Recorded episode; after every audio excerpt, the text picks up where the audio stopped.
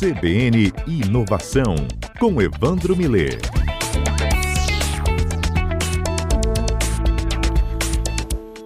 Bom, no CBN Inovação de hoje, Evandro Miller conversa com o fundador e CEO da startup capixaba Industriol. A empresa tem foco em tecnologia e é voltada para a indústria 4.0. Oferece soluções de inteligência artificial para grandes indústrias do Espírito Santo e também de fora. O convidado hoje é o Rodrigo Dalmoro, fundador e CEO da Industriol. Rodrigo, boa tarde para você. Boa tarde, Lucas. Boa tarde, Evandro. Prazer estar falando com vocês aqui, com os ouvintes da. E Evandro, uma ótima tarde. Vou deixar é. você conduzir e trazer mais informações nesse início para a gente. Isso. Rodrigo, vocês são, quer dizer, existe uma empresa original, vocês, a TimeNow, que é uma empresa de gerenciamento de projetos industriais de maneira geral, uma empresa de alta tecnologia aí nesse aspecto de gerenciamento, que gerou uma Evo, né, que nós já entrevistamos aqui, Isso. Felipe, a Evo é uma empresa, uma plataforma de gestão de inovação, gestão de ideias, né, e gerencia isso, geração de startups dentro de grandes empresas. E aí, da Evo, você gera uma nova spin-off aí, que é a Industrial, né? Industrial, Exato, com dois L's aí. A ideia de ser focada na indústria 4.0. Agora, é focada só em é, inteligência artificial ou nos aspectos todos da indústria 4.0, que envolve Big Data, robôs, simulação e tudo isso? Como é que vocês estão vendo? Legal, mano. Boa, ótima pergunta. Na realidade, é como você falou, né? Eu sou co-founder também da, da Evo, e no finalzinho ali do, de 2019 a gente entendeu que tínhamos dois produtos e faria sentido trabalhar numa, num spin-off, né? Então, um spin-off aqui foi a Industrial. A gente trabalha, sim, com outras tecnologias, além de, de inteligência artificial, né? Principalmente voltado à integração, né? Sistemas de integração, a parte de Big Data, Cloud, tudo mais. Mas eu diria que são os pilares principais relacionados a software, né? Então, por exemplo, a parte de robôs ou internet das coisas que está ligada a hardware não é muito o nosso, nosso foco. Nós é mais né, nesses pilares relacionados a, a software. É. Agora, e onde é que vocês estão? Vocês não estão só no Espírito Santo, vocês estão atuando, eu acho que inicialmente na área de celulose, né? com expansão para outras áreas. A Evo já se espalhou pelo Brasil aí para fazer muitas coisas de outros setores. E vocês, como é que estão aí na, na operação em setor industrial é, geral? É, exatamente. Na verdade, a, a, empresa, né, como industrial, ela tem um ano, mas nós temos clientes aí da plataforma, eu diria assim, já há algum tempo né? E assim, nós surgimos assim com soluções para a indústria de celulose, então nós temos vários clientes fora aqui do, do estado, né? inclusive com aplicações de inteligência artificial também que surgiu na, na celulose, né? Mato Grosso, na Bahia, interior de São Paulo, enfim. E, e também aqui, no caso, no Espírito Santo também. A gente tem um case bem bacana aqui na ArcelorMittal, trabalhamos agora iniciando com a, com a Samarco, então falou que a indústria, né, de um modo geral, a gente atua.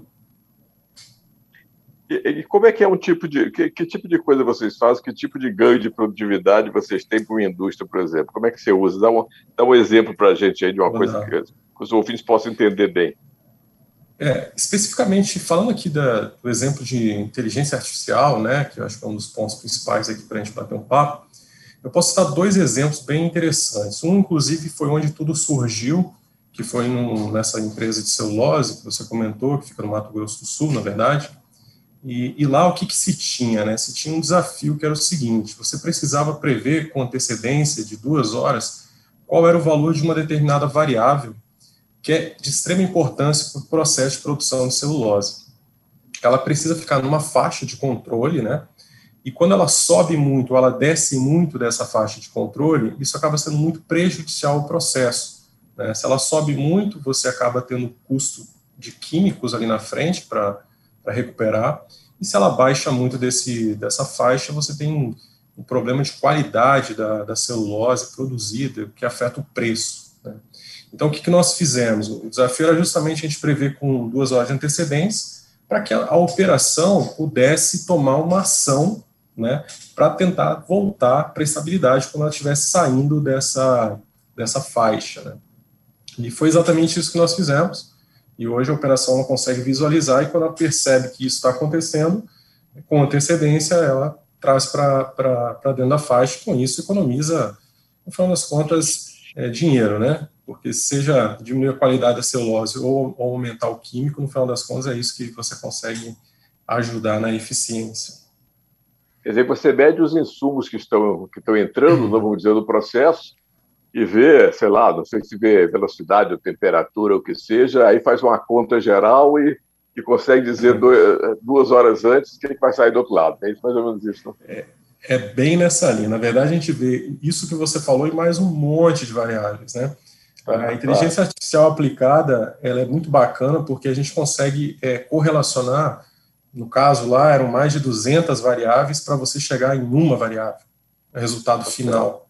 Então, é uma quantidade muito grande de informações que, normalmente, humanamente, você não consegue trabalhar, né? É o chamado Big Data, são muitas informações de fontes diferentes para você fazer essa correlação. E é bem nessa linha que a gente atua lá. Agora, ele chega a entrar nessa linha da inteligência artificial, do machine learning, em que, em que eles vão vai aprendendo ao longo do tempo. Você, no primeiro momento de, de inteligência artificial, você tem aquela. Você alimenta é, é, como na inteligência artificial a gente vê isso, né? Como é que, como é que um sistema de inteligência artificial identifica que é um cachorro, né? Ele é, é apresentado para ele um milhão de aprende, fotos de né? cachorro, ele começa com ele aprender, né? Nesse caso de vocês, é aprendeu ou já é um machine learning que ele aprende sozinho depois de um tempo? Como é que funciona? Legal, ótima pergunta. É, sistemas de inteligência artificial existem diferentes tipos, né? Esse que você falou é, é classificação, que a gente chama. O que a gente está trabalhando lá mais com a parte de regressão que a gente consegue, olhando o passado, predizer o futuro, né? É mais ou menos isso. Você tem que ter uma quantidade enorme de dados, aí você aprende com o modelo, você prediz o que a gente chama de zero hora, então eu consigo dizer e comparar com, com o valor real, né? Uma variável real, consigo prever, e aí eu prevejo o futuro. Essa é a primeira etapa, sabe, mano? É, o que existe é que você, depois que você consegue fazer essa predição, você vai para uma segunda etapa que a gente chama de simulação, que é mais ou menos o seguinte: olha, eu consigo dizer quanto que vai ser, mas é, se você alterar a variável A, B e C, ele pode voltar para dentro da normalidade caso esteja fora, né? E existe uma terceira etapa, ou seja, aprendizado, né? Isso que você falou, você acaba aprendendo. E existe uma terceira etapa que é onde o modelo ele mesmo já tenta se adequar, ou seja, ele pega os valores de agora, ele entende que o modelo vai é, que a variável vai sair do controle e ele mesmo vai ajustando. Né? E são, são etapas, como eu falei, hoje a gente está na transição da primeira para a segunda etapa, eu diria assim. Né? Hoje a gente prevê muito bem, com antecedência, mas ainda tem uma ação humana. Né? A ideia é que ao, aos pouquinhos a gente já está partindo para a simulação e até chegar ao ponto de ter realmente um aprendizado e o modelo é, ficar, o processo estar estabilizado, né? é isso que a gente busca. Agora, como é que você vê, quer dizer, quando a gente discute inteligência artificial, esses processos todos, a gente percebe, fala muito em startups, startups como vocês, né?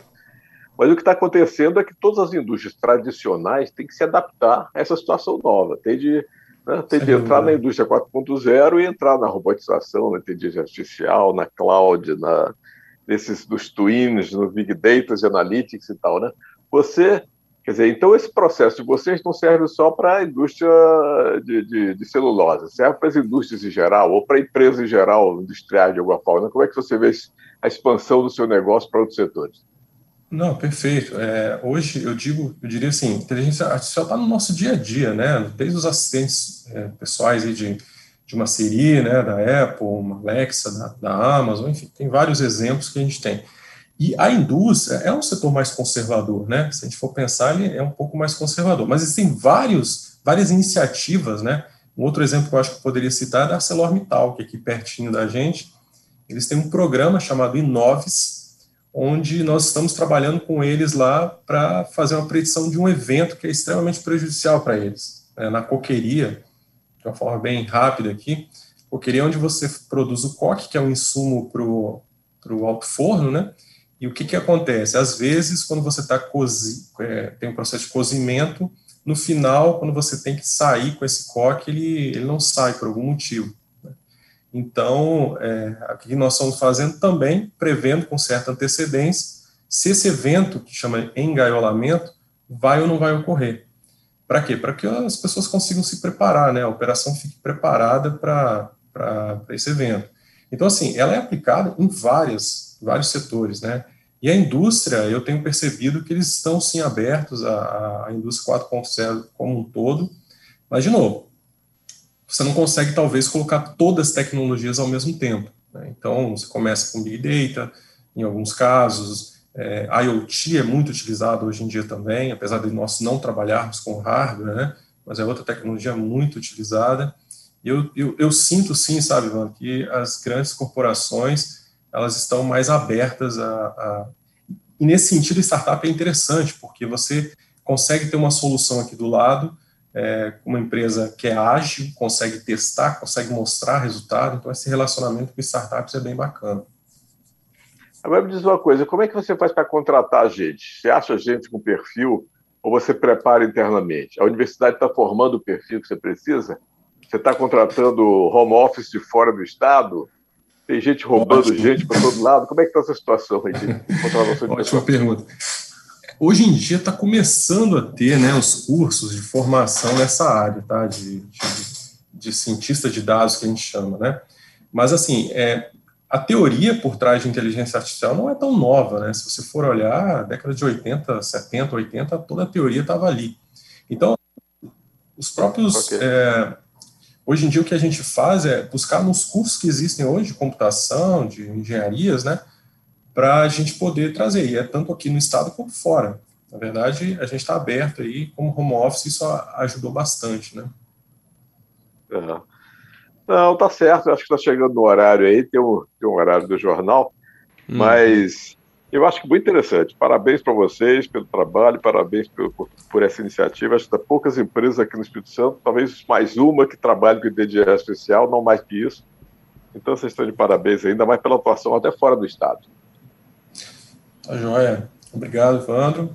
Foi um prazer bater esse papo e um abraço a todos os ouvintes também. Ok. Lucas, Bom, muito obrigado, bem? agradeço para o Rodrigo também aqui a participação com a gente. Evandro, muitíssimo obrigado também, um assunto com certeza muito interessante, né? Isso. É, vamos lá, até a próxima segunda-feira.